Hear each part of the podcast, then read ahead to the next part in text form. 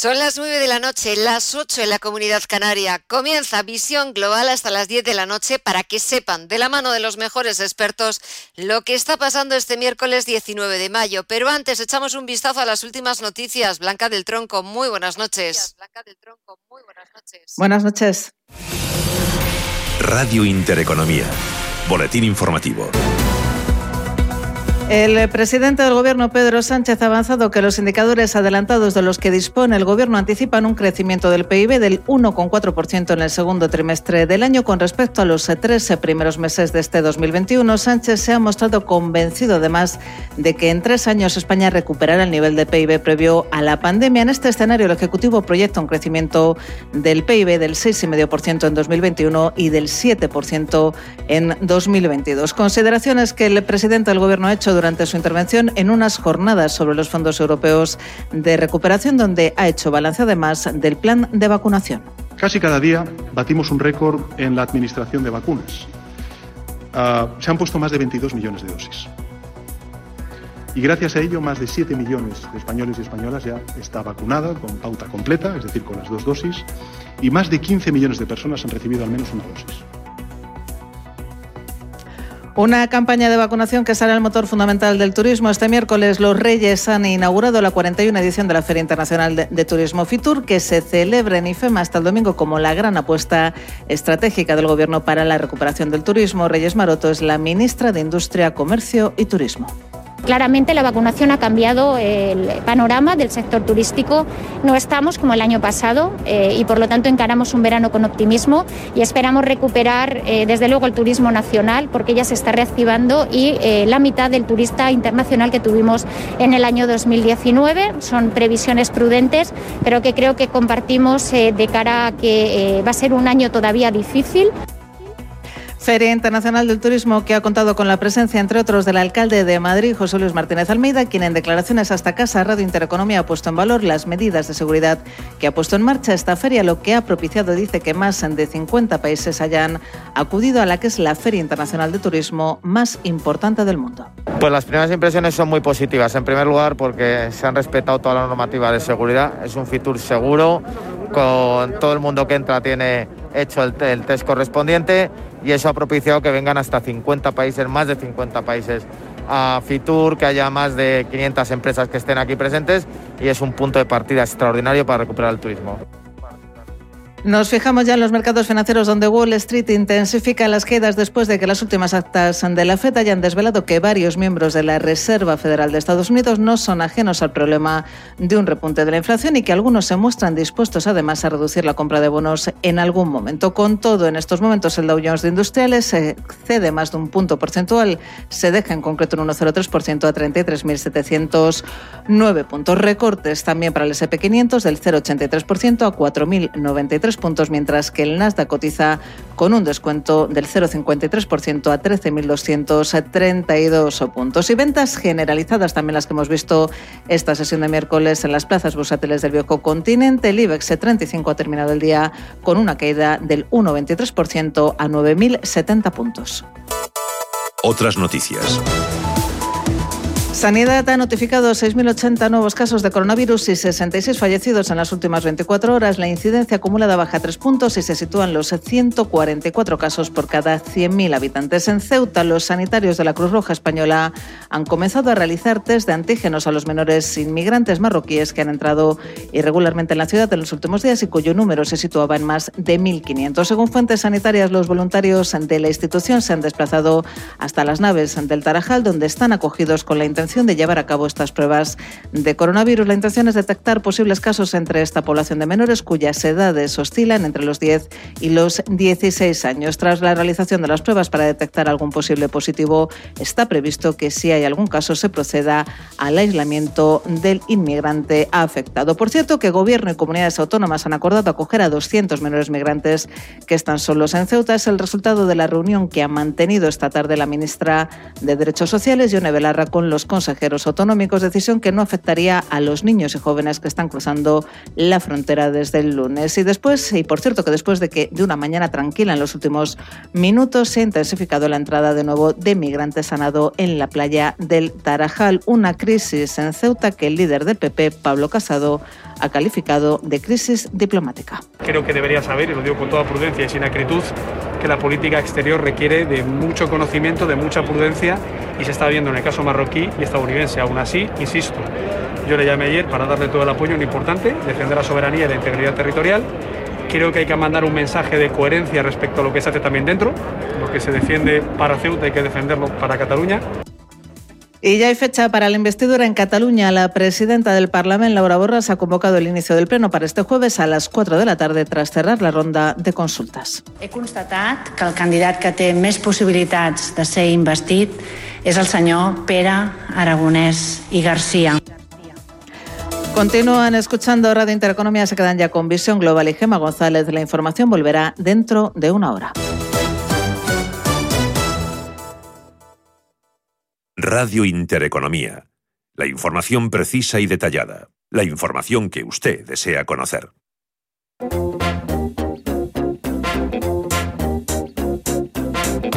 Esto es Visión Global con Gema González.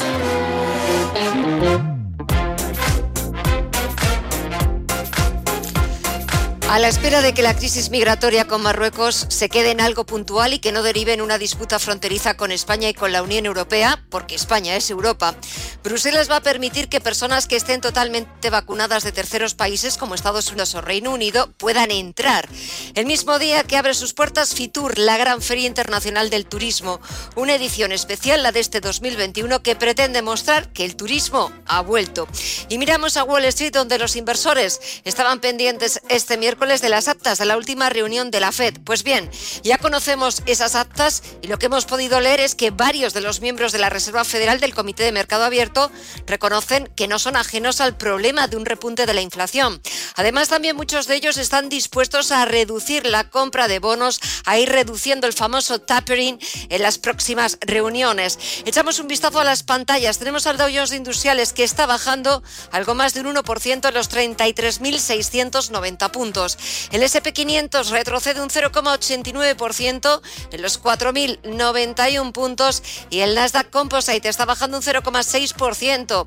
Está cotizando en tiempo real en los 13.225 puntos. Eso está pasando en Wall Street. Si nos vamos un poquito más abajo del continente, el Merval argentino está bajando un 0,36%, el Bovespa de Brasil también retrocede un 0,85%. El IPSA chileno baja algo más, son caídas algo más abultadas del 2,96% y nos falta por conocer el comportamiento del IPC mexicano, el principal indicador de la bolsa de este país, que retrocede algo más de un punto porcentual. Caídas generalizadas al otro lado del Atlántico, pero sobre todo hoy lo que más nos interesa y en lo que se están fijando los inversores es en el mercado de criptomonedas donde hemos visto una auténtica sangría. Vamos a ver qué es lo que está pasando en estos momentos y también nos interesamos por el precio del oro, el, cruce del euro frente al dólar y a cómo está cotizando el precio del petróleo. Mireya Calderón, muy buenas noches. Muy buenas noches, Gemas. Las criptomonedas se le suman en los Elon Musk, Tesla, la, volatil- la volatilidad y ahora, por si fuera poco, también China, que el Banco Popular eh, ha prohibido a los bancos, instituciones financieras y canales de pago online proporcionar ningún servicio relacionado cualquier criptomoneda. El Bitcoin ha llegado a desplomarse en torno a un 25%. Ahora lo vemos cayendo un 10,3 hasta los 38.410 dólares y esas caídas se han extendido prácticamente a todas las criptomonedas. El Ethereum se deja un 22% hasta los 2.613 dólares y el Ripple en los 1,16 se desploma un 25,4%. En divisas, hoy a la baja, el euro cae, aunque se mantiene cerquita de los 1,22 dólares y la libra en los 1,41. En el mercado de materias primas, el Brent cotiza en los 66 dólares y el West Texas en los 63. Y el oro, el metal precioso, continúa en los 1.864 dólares la onza. Pues así están los mercados, este es el tiempo real de lo que está pasando, de lo que está interesando a los inversores y falta buscar el análisis, las explicaciones y mirar los gráficos, como siempre hace Roberto Moro de Acta Negocios. Muy buenas noches. Hola, buenas noches, ¿qué tal? Bueno, ¿cómo lo ves? Y la verdad es que es como para perderse lo que está pasando en los mercados en otro lado del Atlántico. Sí, la verdad es que está, está peligroso el tema, ¿no? Sobre todo, eh, sobre todo en los mercados eh, americanos, que empiezan a rozar nuevamente eh, los mínimos de la semana pasada, del día 12 de mayo, y ese es el nivel al que nos tenemos que, eh, o en el que tenemos que poner la mira eh, en este momento, ¿no? Si se pierden los niveles, sobre todo en los índices tecnológicos. Si perdemos los mínimos de la semana pasada, que, que por cierto, hoy han vuelto a ser tocados en niveles de apertura, y no me extrañaría nada que incluso en lo que queda de, jornada incluso terminen en positivo, luego ese es un, un nivelazo. Más allá de hacernos conjeturas de qué sea lo siguiente que puede pasar, vamos a fijarnos pues eso en los niveles por debajo de los cuales las cosas se pueden complicar y mucho, ¿no?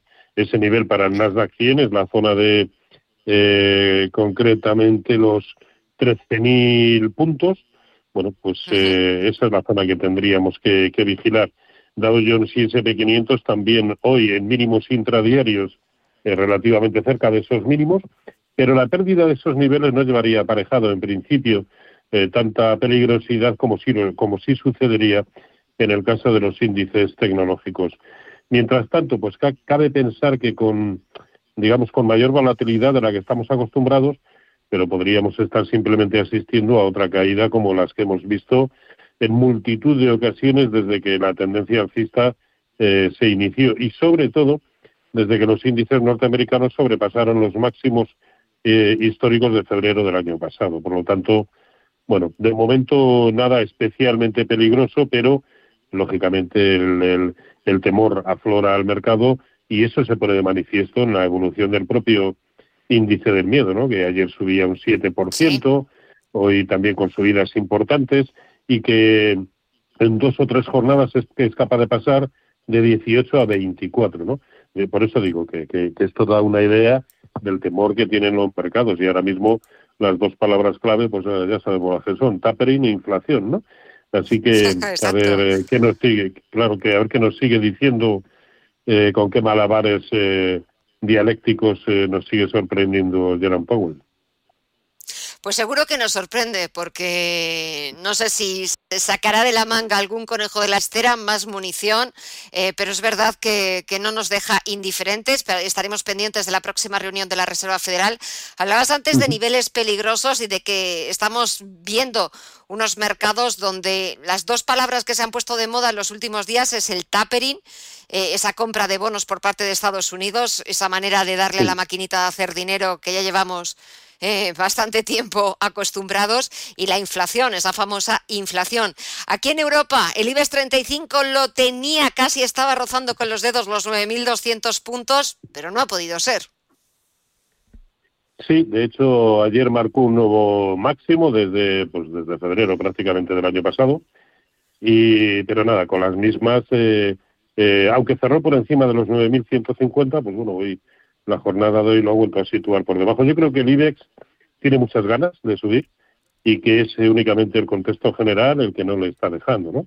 Eh, de hecho, incluso cuenta con el apoyo del, índice sectorial bancario europeo, que lo sigue haciendo relativamente bien. Eh, a ver, evidentemente hoy ha sido incapaz de sustraerse a las, a las caídas, pero sigue muy por encima de aquella resistencia. De hecho, desde que los mercados se superaron, todos los índices superaron eh, los máximos de, eh, pues de marzo, de, de abril, eh, el que mejor aspecto técnico tiene, sigue teniendo, es el sectorial bancario europeo.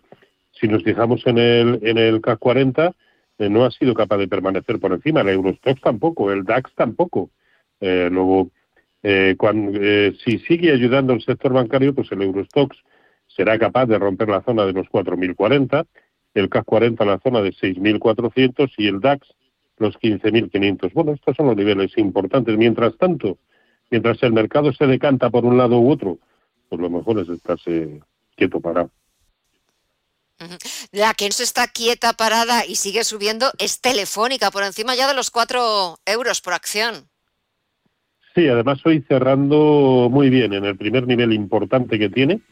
La zona de 4.15 es una fuerte resistencia y, si es capaz de confirmar por encima y en cuanto empecemos a ver un precio de cierre por encima de 4.20, creo que como mínimo podría perfectamente irse a los 4.55, así que se puede convertir en una buena opción, pero tiene que suceder eso, que, se sitúe por encima de 4.20 en precios de cierre.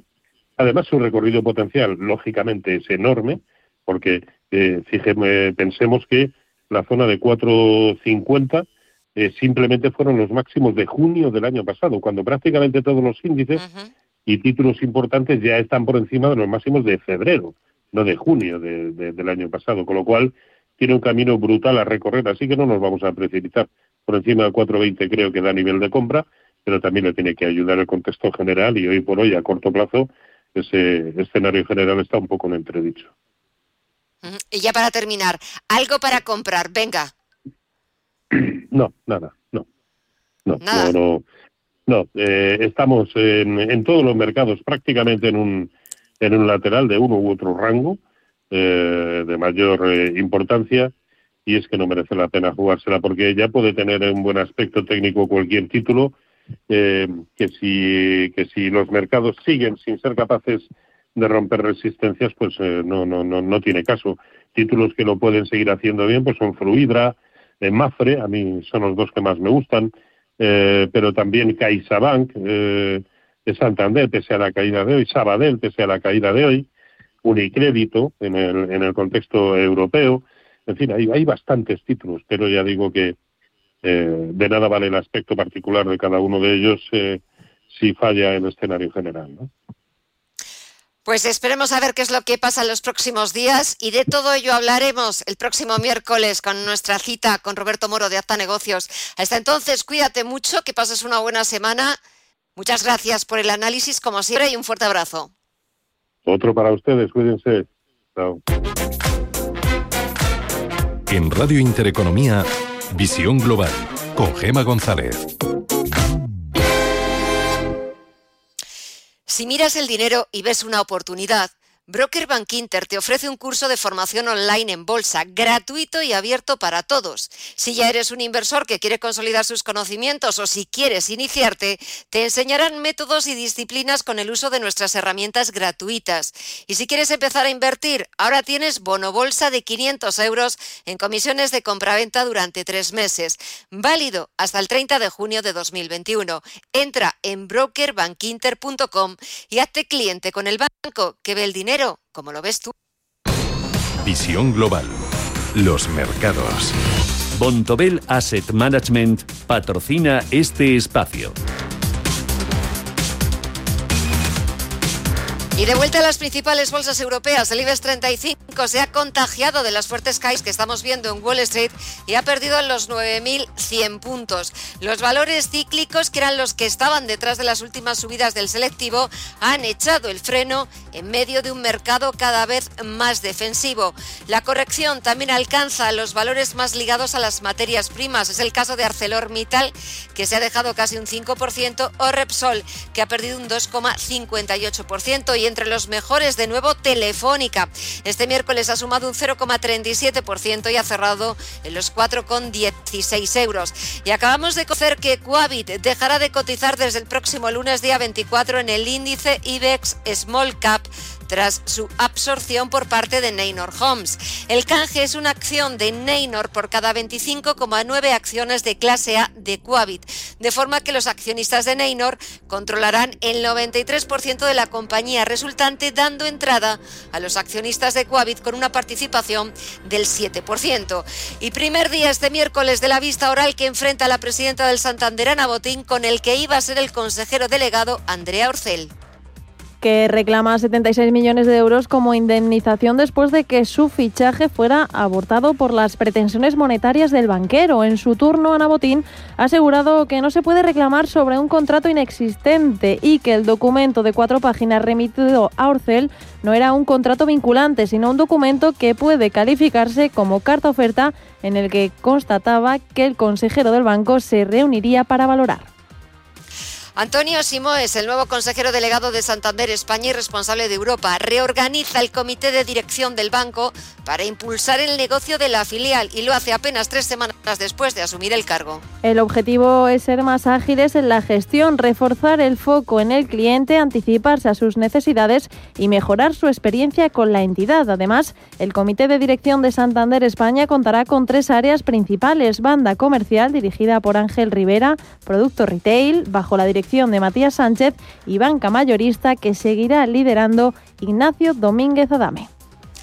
CaixaBank mejora su propuesta económica para los empleados que salgan de la entidad con motivo del ERE. El banco ha confirmado su intención de recolocar a 500 personas a empresas filiales para reducir a 7.791 empleados los afectados por el despido colectivo frente a los 8.291 que propuso en un primer momento. Para los mayores de 63 años propone el pago de 20 días por año trabajado. Para los mayores de 57 ofrece el 50% del salario regulador hasta los 63 años. Para aquellos de entre 55 y 57 propone un pago de 4,5 veces la mitad de su salario regulador y para el resto ofrece pagar 30 días por año trabajado.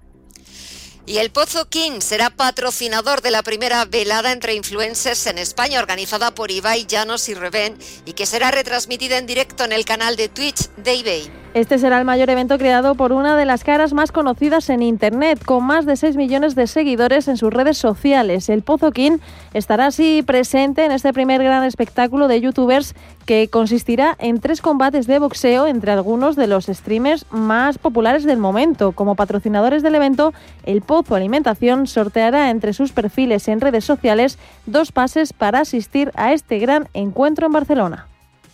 Y terminamos con un apunte de la renta fija del mercado de la deuda pública. Los intereses de la deuda en Estados Unidos se mantienen cerca del 1,65% y aquí en España la rentabilidad del bono a 10 años supera el 0,6%. Bontobel Asset Management ha patrocinado este espacio. Bontobel Asset Management. Calidad suiza con el objetivo de obtener rendimientos superiores a largo plazo. En Bontobel Asset Management siempre estamos a la vanguardia de las inversiones activas en bonos y acciones. Para más información, entre en nuestra página web bontobel.com barra am. Bontobel Asset Management, su especialista global en fondos de inversión.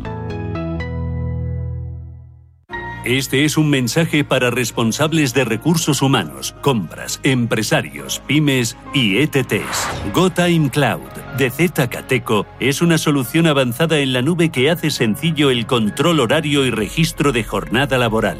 El martes 25 de mayo anunciamos un webinar impartido por PSD Security con el apoyo del fabricante ZCateco Europe. Puedes inscribirte en sus redes sociales o en el correo marketing@zcateco.eu. GoTime Cloud de ZCateco permite a las empresas cumplir con el registro de jornada laboral. Información internacional. CaixaBank patrocina este espacio. CaixaBank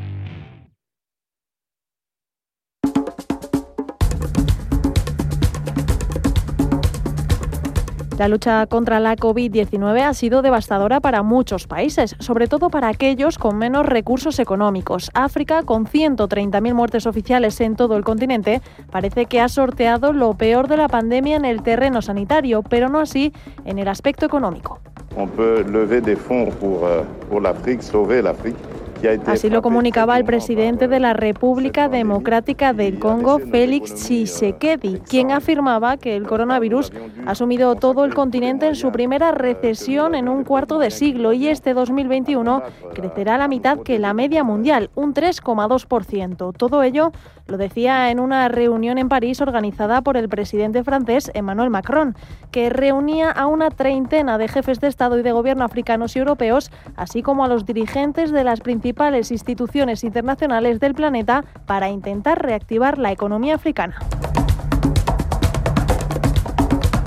En esta reunión se decidieron varios asuntos, entre ellos el compromiso de movilizar hasta 100.000 millones de dólares hacia el continente de forma inmediata para que pueda recuperarse de la pandemia y alargar la moratoria de la deuda este año, mientras se trabaja a más largo plazo en un New Deal africano que cambie y sane las dinámicas de crecimiento en el continente. Y en materia sanitaria, los mandatarios acordaron aumentar significativamente de 20 a 40% el objetivo de población africana vacunada mediante la iniciativa COVAX e instaron también a levantar las restricciones para permitir que África pueda producir sus propias vacunas.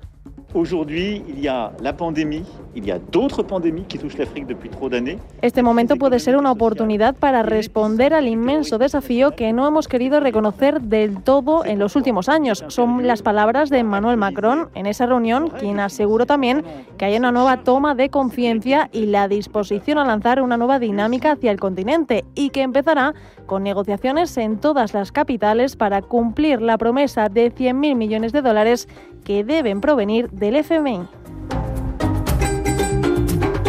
Los participantes en la cumbre sobre la financiación de las economías africanas en París han acordado, según Macron, trabajar hasta octubre para que los países más desarrollados que recibirán el grueso de los derechos especiales de giro puedan reasignar su parte o una fracción a los países más necesitados como los africanos.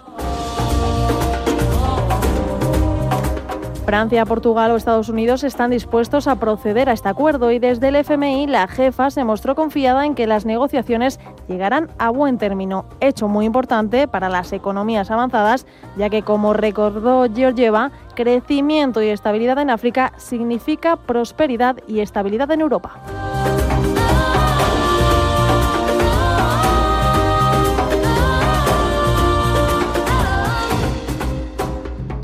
CaixaBank ha patrocinado este espacio. Hoy, por fin, puedes dejar volar tus ilusiones. La ilusión de estrenar coche, de soñar a lo grande con tu nueva terraza o de disfrutar de un televisor nuevo. Porque desde hoy eres libre para cumplirlas y tomar el control. Con My Dreams de CaixaBank queremos ser los primeros en ayudarte a disfrutar de la vida. CaixaBank. Si mantienes la cabeza en su sitio, cuando a tu alrededor todos la pierden, si crees en ti mismo cuando otros dudan, el mundo del trading es tuyo. Trading 24 horas, un sinfín de oportunidades. Cuando ves la oportunidad, IG. Todas las operaciones conllevan riesgo. 76% de las cuentas de inversores minoristas pierden dinero en la negociación de CFD con este proveedor. Debe considerar si comprende el funcionamiento de los CFD y si puede permitirse asumir un riesgo elevado de perder su dinero.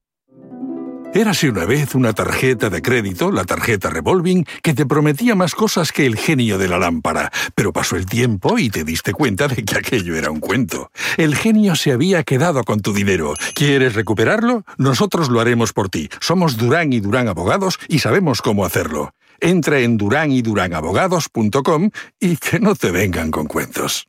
¿Inviertes en bolsa? Con XTB puedes comprar acciones y ETFs con cero comisiones. Has oído bien, cero comisiones hasta 100.000 euros al mes. Abre tu cuenta en 15 minutos y 100% online. Infórmate en xtb.es. Riesgo 6 de 6. Este número es indicativo del riesgo del producto, siendo 1 indicativo del menor riesgo y 6 del mayor riesgo.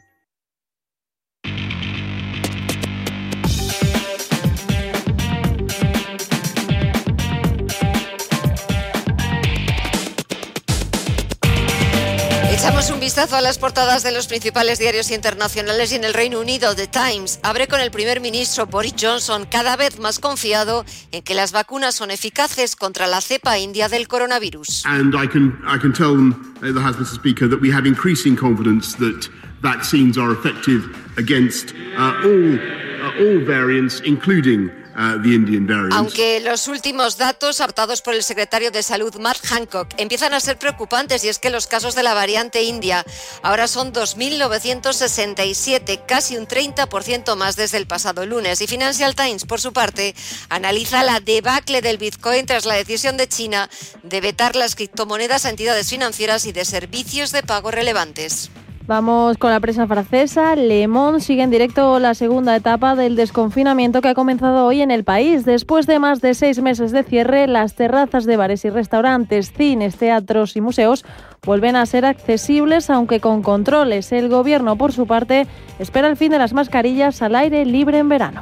Si ça continue à s'améliorer, euh, probablement qu'à l'été, euh, je ne sais pas vous dire exactement quand. Lo ha dejado entrever el portavoz del Elíseo, Gabriel Attal. Y en Alemania, los principales diarios ocupan sus portadas con la dimisión de la ministra de Familia, Francisca Giffey, por acusaciones de plagio en su tesis doctoral. Y el italiano La Estampa abre su edición digital con una fotografía de un militar español rescatando de las aguas de Ceuta a un bebé marroquí. El diario titula que el recién nacido atormente nuestra conciencia. Bye. Al otro lado del Atlántico, The New York Times cuenta que el presidente Biden espera una desescalada significativa en Israel tras haber empujado al primer ministro Benjamín Netanyahu a aceptar un alto al fuego. También leo que Europa acuerda abrir sus fronteras a los visitantes que estén totalmente vacunados y The Wall Street Journal lleva una entrevista en exclusiva con el CEO del gasoducto colonial, el que sufrió hace unas semanas un ciberataque. Explica en la entrevista por qué pagó a los hackers más de 4 millones de dólares. Y en la prensa latinoamericana, el Clarín argentino destaca la extrema preocupación de los empresarios por la reforma del Ministerio Público Fiscal que impulsa el gobierno. En Chile, el Mercurio recuerda que el mes de mayo supera los 100.000 casos de coronavirus y que ya es el quinto el quinto mes de, de, la pandemia. El Universal de México se pregunta por qué no ha habido tercera ola de COVID en el país, mientras que el, el subsecretario de Salud, Hugo López Gatel, prevé inmunidad de rebaño en agosto. Hemos calculado, de acuerdo al ritmo esperado de la vacunación y la cantidad de personas que sabemos ya tienen anticuerpos contra COVID, mayormente por la historia de infección, que estaríamos llegando precisamente alrededor de agosto con suficiente cantidad de personas inmunes. Y terminamos con el brasileño Globo, que recoge las declaraciones del exministro de Salud, Eduardo Pazuello, que ha defendido ante la Comisión Parlamentaria de Investigación que el país, el país es soberano y que no tiene que seguir las ideas de la OMS sobre la pandemia.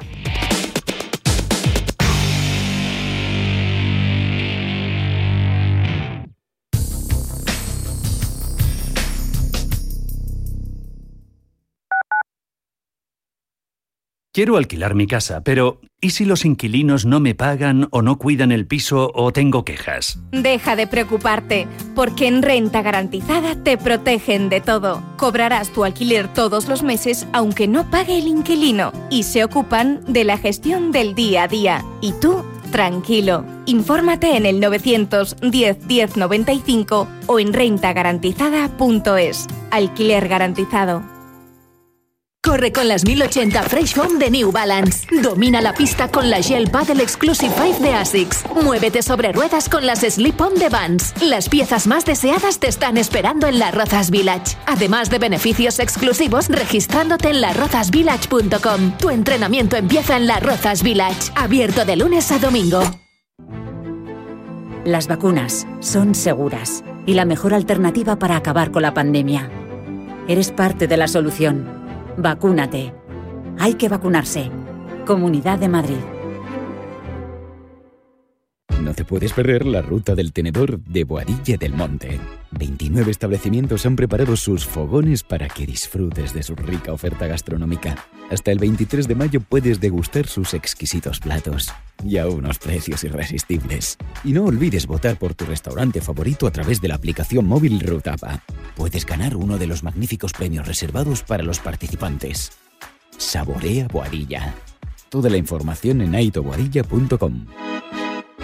La pandemia ha llevado a más de un millón y medio de personas en nuestro país a tener que acudir a los bancos de alimentos. Únete ahora a ningún hogar sin alimentos para que todas las familias puedan acceder a alimentos básicos, porque nos puede pasar a todos. Haz tu donativo en Bizum con el número 38014 o en ningunhogarsinalimentos.org. La Fundación La Caixa y CaixaBank en favor de los bancos de alimentos. Radio Intereconomía. Información seria y veraz.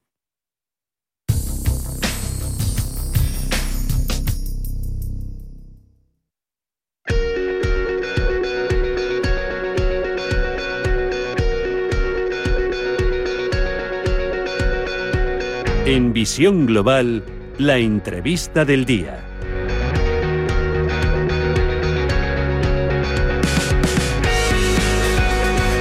El mismo día que Fitur, la Feria Internacional del Turismo, ha abierto sus puertas con un objetivo claro de que el turismo ha vuelto, de que el turismo está de vuelta, hemos conocido que la Unión Europea ha acordado abrir sus fronteras a turistas de terceros países como Reino Unido o Estados Unidos completamente vacunados. Esta noche hemos invitado a Dolores Montserrat, es la portavoz del Partido Popular en el Parlamento Europeo y además es miembro de la comisión que lleva todo el tema de las vacunas en Bruselas. Señora Montserrat, muy buenas noches. ¿Qué tal? Muy buenas noches, un placer estar con vosotros. Igualmente y sobre todo eh, noticias frescas de, última hora, esa decisión de la Unión Europea que supone también un espaldarazo a todo un sector, el sector de, la hostelería, el sector eh, turístico, uno de los más castigados por la pandemia, que empiezan a ver poquito a poco esa luz al final del túnel.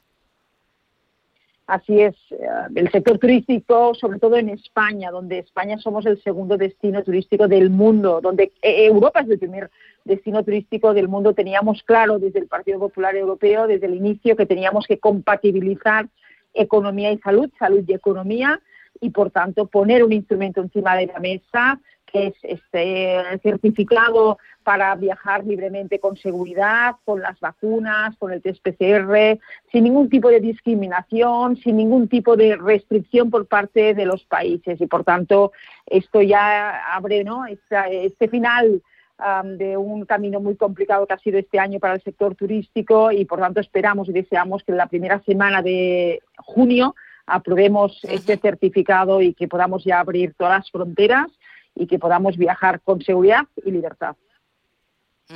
¿Hay avances en el asunto de la liberalización de las patentes de las vacunas, como pretende Estados Unidos? Bueno, hoy justamente hemos tenido un debate en el Parlamento donde mm, el Partido Popular Europeo llevamos décadas en toda Europa desmontando con hechos los tópicos más populistas de la izquierda. Y hoy, por tanto, hemos desmontado de nuevo un tópico más la liberalización de las patentes no aumentará la producción de vacunas ni salvará más vidas.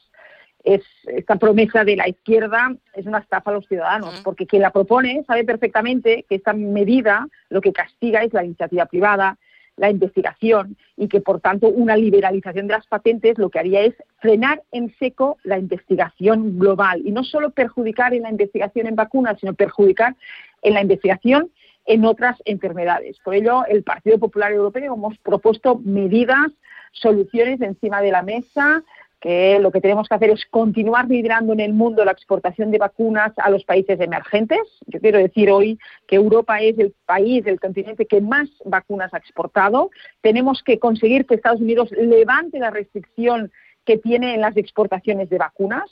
Lo que decimos desde mm, el Partido Popular Europeo es que tenemos que apoyar a los países emergentes en la producción y en la transferencia de la tecnología y lo que tenemos que hacer es aumentar más pues las licencias, los acuerdos de licencias, pero suspender o levantar las patentes sería un gran retroceso en los grandes avances tecnológicos y sanitarios que hemos tenido a lo largo del siglo pasado y este siglo.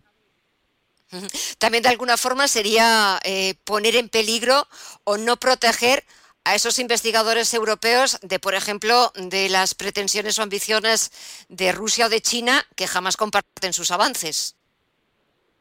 Totalmente. Al final, si levantáramos estas ah, patentes, quien saldría beneficiado sería China y Rusia, que como terceros países producirían sin patente y que lo utilizarían como un poder geopolítico vulnerando ¿no? y mermando el liderazgo de la Unión Europea en el mundo en el cuidado de la salud, porque lo que tenemos que decir es que Europa es una tierra de investigadores, de investigación de los tratamientos más avanzados. Somos el único sitio en el mundo que tenemos sistemas nacionales de salud públicos y universales, con acceso igual para todos los europeos. Y que quiere decir que desde enero hasta el día de hoy, Europa ha exportado 200 millones de vacunas al mundo cosa que Estados Unidos tiene cerradas sus fronteras y solo ha vacunado a, los americanos. Por tanto, es uno de los grandes valores que tiene Europa, que es la solidaridad. y tenemos que continuar liderando este cuidado de la salud de forma global y mundial y esa solidaridad de la Unión Europea. Pero sería un gran retroceso liberar las patentes como pretende el populismo y la izquierda. También quizás eh, ese populismo y la izquierda lo que pretenden, y ya para, para terminar, no quiero robarle más tiempo, es eh, como ese dilema, como diría Shakespeare, de ponerse o no ponerse del lado de las farmacéuticas, como si esa fuera la cuestión.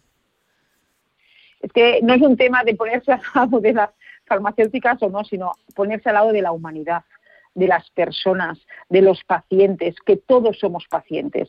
Si no hubiera sido gracias al impulso de la Unión Europea juntamente con el sector privado, o sea, cogerse de la mano sector público y sector privado e invertir e investigar en un tiempo récord por una vacuna hoy, España, nuestros ciudadanos españoles no estarían siendo vacunados, gracias a la Unión Europea y gracias también al sector privado. ¿Y quién se iba a imaginar hace un año, cuando estábamos confinados, que a finales del año pasado, el 2020, empezarían a llegar las vacunas? Nadie se lo podía llegar a imaginar. Por lo tanto, esto es el gran avance de la investigación y de cogerse de la mano el sector público y privado, y esto es lo, lo que siempre ha dicho Europa. Y sobre todo Europa, sin abandonar a los países emergentes con la cooperación internacional, exportando 200 millones de vacunas y podremos decir al final de este año que Europa es quien más vacunas produce en el mundo y esto nos tiene que dar un mensaje de esperanza y de tranquilidad, no solo para los europeos, sino para todo el mundo, porque tenemos muy claro esa solidaridad y ese liderazgo en el mundo en el cuidado de la salud de todos.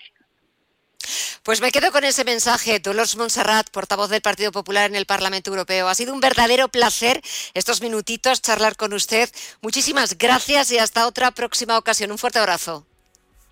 Muchísimas gracias. Buenas noches.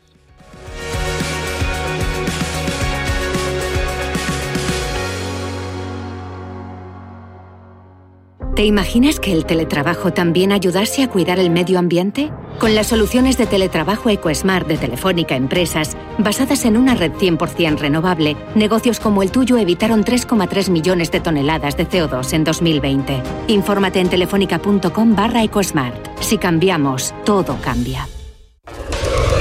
El Corte Inglés celebra la semana de Internet en su web y app con descuentos de hasta el 40% en moda, deportes, electrónica, electrodomésticos, hogar, ocio. Además, consigue seis meses de envíos gratis en nuestra web con el Corte Inglés Plus, solo hasta el 19 de mayo. Aprovecha la semana de Internet en la app y web del Corte Inglés. La Hora de Miguel Ángel es un programa dedicado a la salud y la prevención de enfermedades. Con un lenguaje claro y sencillo, te explica cómo llevar una vida saludable. Todas las noches a la una y media de la madrugada en Radio Intereconomía.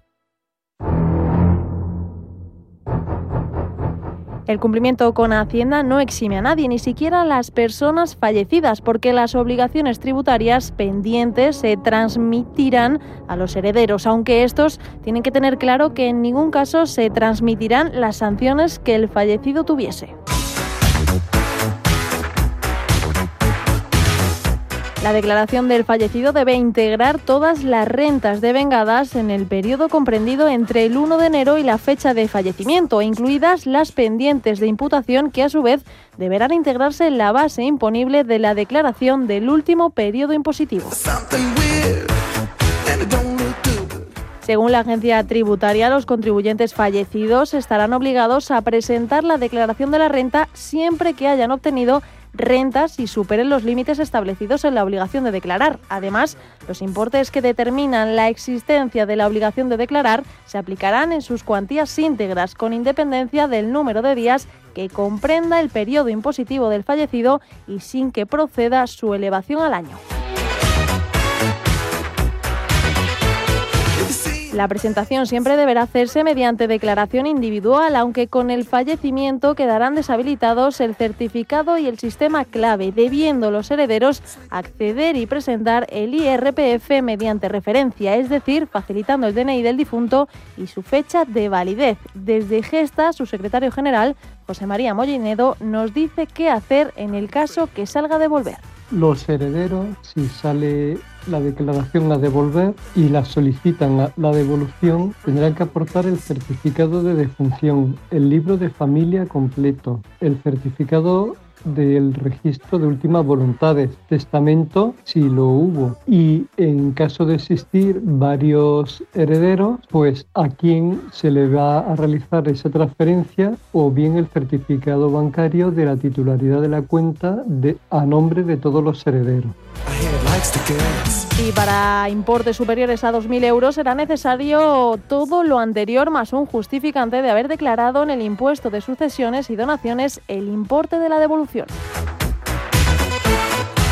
Si por el contrario el resultado sale a ingresar, los herederos deberán pagar el IRPF del fallecido Hacienda en parte proporcional y responsabilizarse por impago o por la omisión de cualquier renta. Los herederos podrán liquidar la deuda por los procedimientos habituales con los que se paga Hacienda. La agencia tributaria permitirá el fraccionamiento del pago de la deuda. Y el miércoles que viene les toca el turno a las criptomonedas y a sus inversores.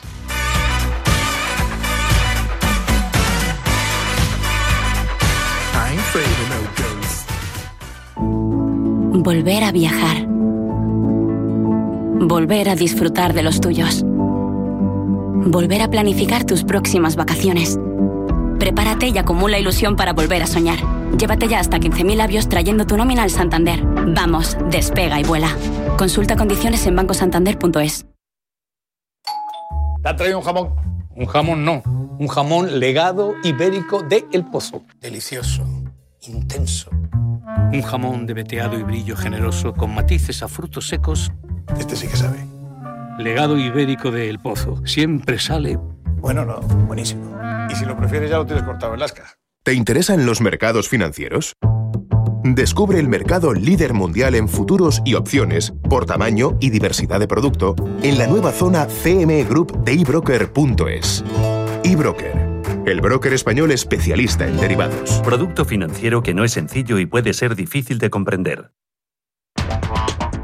En Visión Global, la tertulia de los negocios. Y comenzamos este tiempo de tertulia saludando a Juan Iranzo, que es catedrático de Economía Aplicada de la UNED. Juan, muy buenas noches.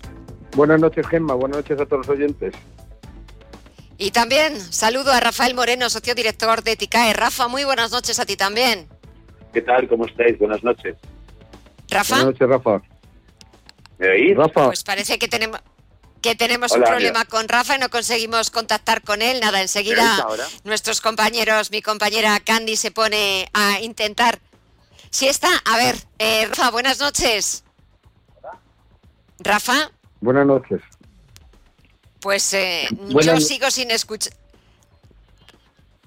Bueno, vamos a ver si podemos hablar con, con Rafa nada en unos minutos. A ver, Juan, quería empezar con vosotros. ¿Qué es lo que está pasando entre Marruecos y España? Esas imágenes terribles que hemos visto, que no sé si se quedará simplemente, bueno, pues en una, en algo puntual, en un choque de opiniones puntual o en una forma como la que tiene Marruecos, bueno, pues de, de echarle una reprimenda a España o, o si esto va para más. Yo lo veo con enorme preocupación porque, en primer lugar, España es el eh, país desarrollado que más cayó en el año 2020, un 10 menos 10,8%. España es uno de los países que peores resultados sanitarios ha tenido. Y ahora lo que me preocupa a mí fundamentalmente, eh, no solo el asunto de Marruecos, sino que España ya no tiene ninguna presencia importante a nivel internacional.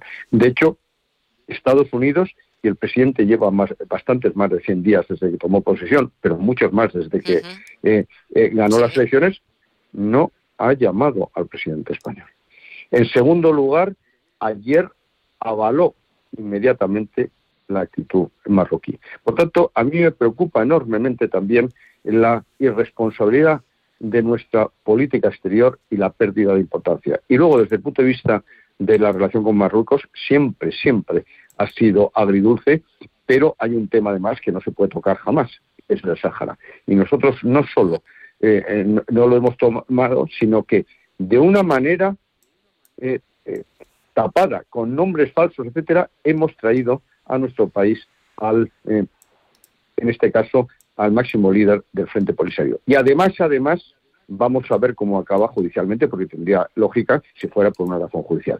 Y luego, por otro lado, absolutamente irresponsable la política de Marruecos de lanzar, porque en este caso no es un asunto de, migratorio, es un asunto de una cierta invasión, sobre todo con, en primer lugar, algunos jóvenes en edad militar y luego con niños. Eh, ayer, pues eh, mientras veíamos esas imágenes, eh, quizás también muchos se preguntaban si la Unión Europea no debería implicarse un poquito más en este asunto. Es cierto que recordaba y advertía al gobierno marroquí, a Rabat, de que las fronteras españolas son las fronteras europeas. Sí, efectivamente. Aquí hay una pequeña matización técnica. La frontera Schengen no es Ceuta ni Melilla, es en este caso Algeciras, por una razón muy sencilla porque muchos ciudadanos marroquíes pueden entrar libremente en Ceuta o Melilla eh, si residen en Tetuán y en alguna eh, región cercana. Por tanto, eso hace que la auténtica frontera técnicamente eh, de Schengen esté ya en la península. Pero dicho lo cual, por supuesto que es territorio europeo, por supuesto que se trata de un asunto europeo y yo creo además que los europeos tuvieron bastante que ver en que a la una de la tarde, es decir, eh, más de 30 horas después de que comenzara la crisis, el presidente del gobierno decidiera trasladarse a eh, eh, Ceuta. Pero luego, por otro lado, aquí un asunto importantísimo. Las fronteras están para impedir la entrada arbitraria, nunca para salir, como hacían los comunistas. En segundo lugar, garantizan la soberanía del territorio español y europeo. Por otro lado, hay que tener en cuenta que no se trata de una crisis migratoria, pero si lo fuese, los países que más pierden son los países eh, que aportan esa mano de obra. ¿Por qué? Porque han sido formados en el país. Hay una transferencia bastante injusta de rentas entre los países menos desarrollados a los más desarrollados a través de esos emigrantes, que en muchos casos son necesarios para ambos países, pero de una manera ordenada. Pero yo creo, sinceramente, que este es un asunto que se va a mantener mucho tiempo, porque en el mundo, y con esto acabo, hay tres grandes fronteras calientes, como económicamente se denominan, es decir, donde hay mayor diferencial de renta entre una zona y otra. Corea del Norte. Déjame, Juan, que ya, perdona, Juan, que ya tenemos, que ya tenemos a Rafael. Rafael Moreno, muy buenas noches. Lamento mucho, debe haber algún problema con uno de los teléfonos. Sí, Gema. No, no te preocupes, ya estamos conectados. ¿Me ah. oyes a mí ahora? Sí, sí, perfectamente. Es que ya uno entra en estrés perfectamente. Bueno, eh, le estaba preguntando a Juan mientras estábamos intentando volver a contactar contigo, qué es lo que, opina de ese conflicto, eh, por si nos faltaran pocos conflictos que, que, hemos abierto entre Marruecos y el gobierno español. Si quizás la Unión Europea debería implicarse un poquito más en esta cuestión, ya no solo fronteriza, sino cuestión migratoria. Quería conocer tu opinión. Cuéntanos. Bueno, desde el punto de vista político, eh, indudablemente. Bueno, fíjate, yo creo que es una de las únicas veces que Pedro Sánchez ha actuado, mm, digo correctamente. Creo que su posición ayer fue, bueno, pues, pues con cierta firmeza y luego su, su viaje a Ceuta era absolutamente necesario. Por lo tanto, desde ese punto de vista, bueno, yo creo que por una vez, y sin que lo corte quita lo valiente, creo que ha actuado correctamente. No obstante, también vimos que después pasó alguna cosilla, ¿verdad?, en el Tribunal Supremo y que las cosas están más tranquilas hoy. No querría yo hacer eh, ningún tipo aquí de, de recuperación extraña, pero, pero es curioso, ¿no?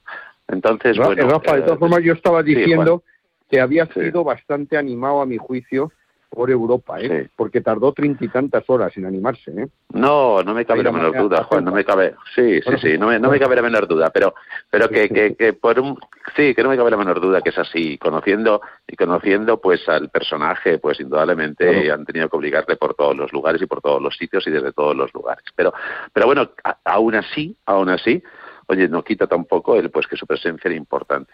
Y luego la posición de Europa siempre ha sido pues fría en este, este tipo de situaciones, pero no solo aquí, sino también cuando lo veíamos lo que pasaba en, en Lampedusa, en Italia, y cuando hemos visto lo que ha pasado también en Grecia. Creo que Europa con los países del sur es algo que les molesta, es algo que les irrita, es algo que saben que está ahí, pero que tampoco quieren mojarse demasiado cuando ocurren ciertas cosas. Por lo tanto, tenemos un problema que tenemos que resolver desde España resolverlo con cierta firmeza y no esperar que nos saquen las castañas del fuego. Resolverlo con firmeza no significa ponernos de uñas contra Marruecos, puesto que sería pues un tema muy delicado y que también nos perjudicaría, pero sí dejar las cosas bien claras, hacer unos acuerdos que estén claramente abiertos y también de tener claro que, como le decía ambos reyes, ¿no? El de Marruecos a nuestro Juan Carlos I hace un tiempo, ¿no? Que esto lo solucionarán nuestros hijos, como queriendo decir, esto se va a alargar por generaciones, sabiendo que esto va a ser así y que va a ser siempre así y que va a haber fogonazos de vez en cuando, pues establecer una reglas del juego y ser muy firme cuando pasa algún tipo de situaciones como la de ayer.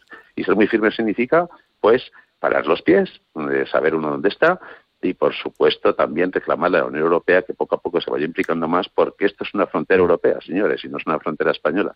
Pero bueno, eso será un trabajo que hay que hacer poco a poco y con mucha firmeza diplomática que no tenemos. Hemos perdido muchísimo peso en Europa, no lo tenemos.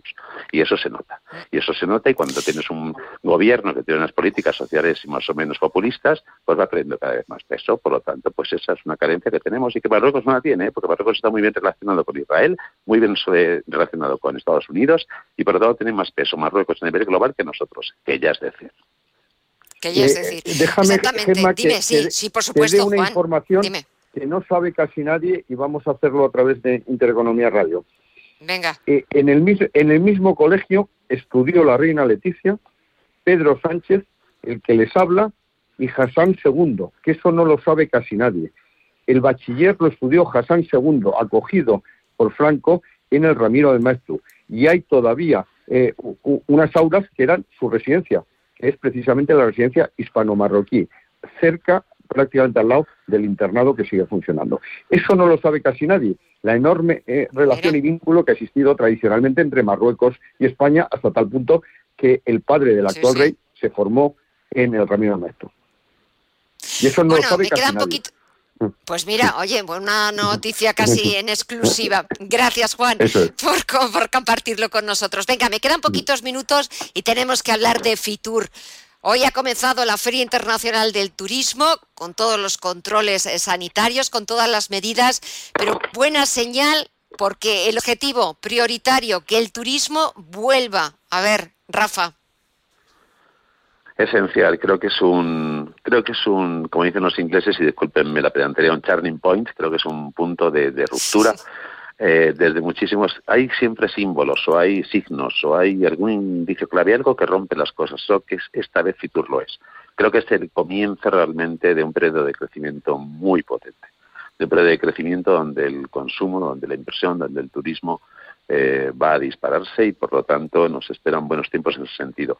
Por favor, que se vean bien claras mis palabras. Buenos tiempos no significa que las tragedias no ocurran, que los ERES no ocurran y que no exista recuperación completa en los límites de 2019 hasta dentro de dos, tres, cuatro años. Por supuesto que esto es así.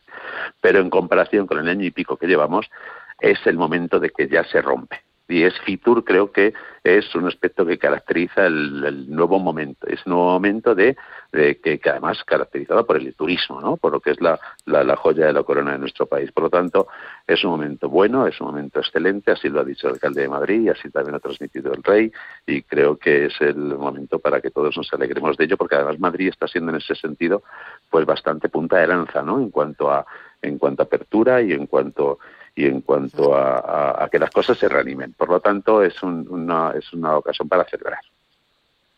Eh, Juan, me queda menos de un minuto. Venga, rápido. Nada, yo creo que es fundamental porque eh, normalmente aporta el 14% del PIB y el año pasado el 4,3%. La inmunidad de grupo, el pasaporte eh, sanitario que va a permitir que este año a lo mejor llegue a representar entre el 9 y el 10%, que eso significa riqueza y empleo para España, es una magnífica noticia. Pero los principales eh, eh, turistas que llegan a España proceden del Reino Unido. Eso es importantísimo. Allí están vacunados. Pero curiosamente no tenemos embajador en el Reino Unido, siendo nuestro principal origen de turismo y en plena Brexit. Eso quiere decir que nuestra política exterior está siendo una catástrofe. Eso es un ejemplo más. Sin duda. Un ejemplo más, un suma y sigue y, lo, que te rondaré, lo que te rondaré Morena, como dice, como dice el refrán. Rafael Moreno y Juan Iranzo, muchísimas gracias a los dos por compartir estos minutitos, por eh, acompañarnos eh, un miércoles más en esta tertulia de Radio Intereconomía. Os lo agradezco muchísimo a los dos. Cuidaros mucho, que paséis una buena semana y hasta la próxima. Un fuerte abrazo. Igualmente, buenas noches a todos los oyentes. Buenas noches, Gemma y Rafa.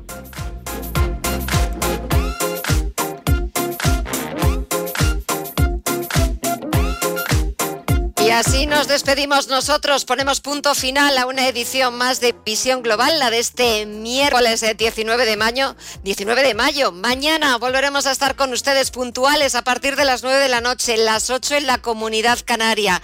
Gracias por acompañarnos, por seguirnos un día más y hasta mañana. En Radio Intereconomía, Visión Global, con Gema González.